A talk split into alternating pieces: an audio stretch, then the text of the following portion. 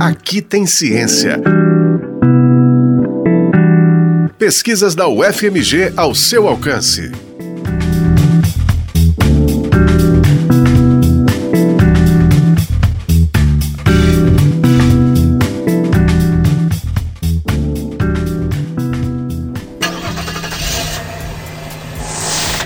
Os veículos, eles também, ao fazer a queima de combustível fóssil, ele emite também é, alguns poluentes, e a gente chama isso de poluentes veiculares. A partir daí, você começa a entender que essas fontes móveis né, também emitem poluentes em função da queima do combustível, que não é uma queima total, é uma queima parcial. São diferentes poluentes, né? Tem o monóxido de carbono, tem o, o óxido de nitrogênio, tem vários tipos de poluentes que, uma vez que sai do escapamento do veículo, ele fica disponível no ar e aí acontecem diferentes reações químicas e isso acaba caracterizando a poluição do ar que prejudica muito a saúde da população.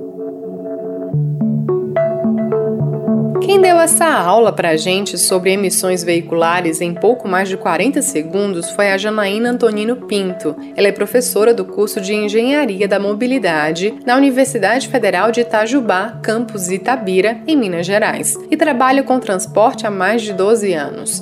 Em 2020, ela terminou o doutorado no programa de pós-graduação em Saneamento, Meio Ambiente e Recursos Hídricos da UFMG, o desafio da pesquisadora foi aprimorar os modelos que já existem para estimar as emissões de tráfego urbano. Janaína Antonino Pinto trabalhou com os dados dos radares de Belo Horizonte entre os anos de 2015 e 2016, o que permitiu saber a contagem real de veículos que circulavam pela cidade. Esses dados foram obtidos junto à BH Trans, empresa de transportes e trânsito da capital mineira, usando modelos estatísticos desenvolvidos em parceria com os colegas pesquisadores do grupo de pesquisa em poluição do ar e meteorologia Aplicada da UFMG, Janaína traçou um panorama do tráfego de veículos em Belo Horizonte, que serviu de base para o cálculo das emissões veiculares.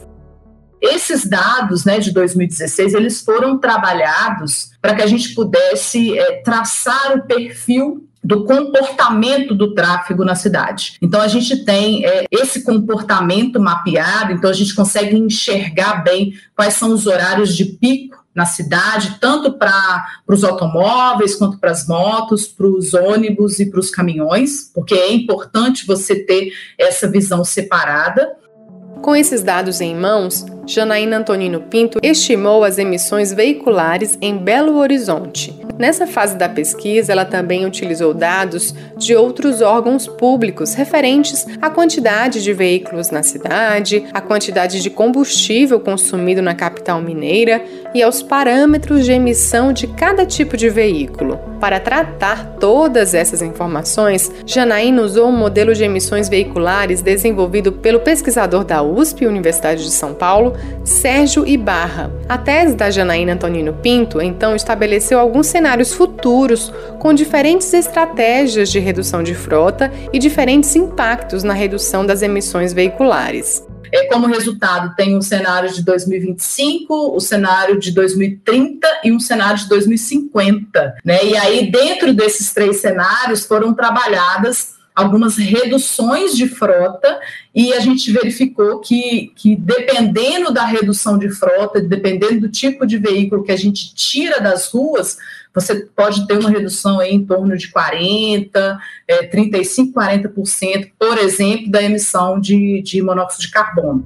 O trabalho da Janaína foi orientado pela professora Tassiana Toledo de Almeida Albuquerque da UFMG e co-orientado pelo professor Marcelo Félix Alonso, da Universidade Federal de Pelotas, no Rio Grande do Sul. A pesquisadora sabe que os resultados da tese dela podem dar subsídios para quem faz as políticas públicas da área. Por isso, a pesquisa também trouxe algumas análises específicas, como explica a própria Janaína. É, a gente fez uma análise, por exemplo, da implantação de um rodízio na cidade de Belo Horizonte, a partir dessa questão da redução da frota. É, a gente fez um estudo também de implantação de um programa de inspeção veicular né? Se você conseguir reduzir os veículos mais antigos que trafegam na cidade, qual é o impacto disso nas emissões veiculares? Claro que tudo isso associado à, à, implantação de um, de um modelo de transporte público de qualidade, né? Porque o principal objetivo né, da, da, da questão da redução das emissões veiculares é que as pessoas passem a utilizar menos o automóvel, né, o veículo particular.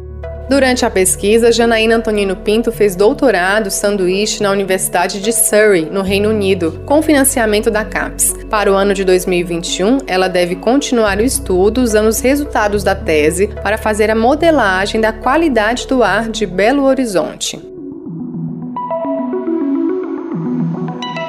Esse foi o Aqui Tem Ciência, programa semanal sobre as pesquisas realizadas na Universidade Federal de Minas Gerais, exemplos de como a ciência é importante para a nossa vida. Esta edição teve apresentação e produção de Aliciane Gonçalves e trabalhos técnicos de Breno Rodrigues, a coordenação de jornalismo da rádio de Paulo Alquimim, coordenação de operações de Judson Porto. E coordenação de programação de Luísa Glória. O Aqui Tem Ciência também está na internet em ufmg.br/rádio e nos aplicativos de podcast. Você encontra a UFMG Educativa nas redes sociais, em Facebook, Twitter e Instagram.